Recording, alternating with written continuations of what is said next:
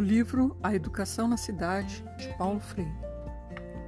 Sonhamos com uma escola que, porque séria, se dedique ao ensino de forma competente, mas dedicada, séria e competentemente ao ensino, seja uma escola geradora de alegria.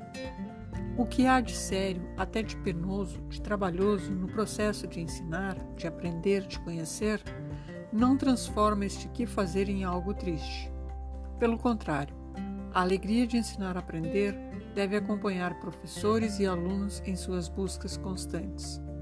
Precisamos é remover os, os obstáculos que dificultam que a alegria tome conta de nós e não aceitar que ensinar e aprender são práticas necessariamente enfadonhas e tristes.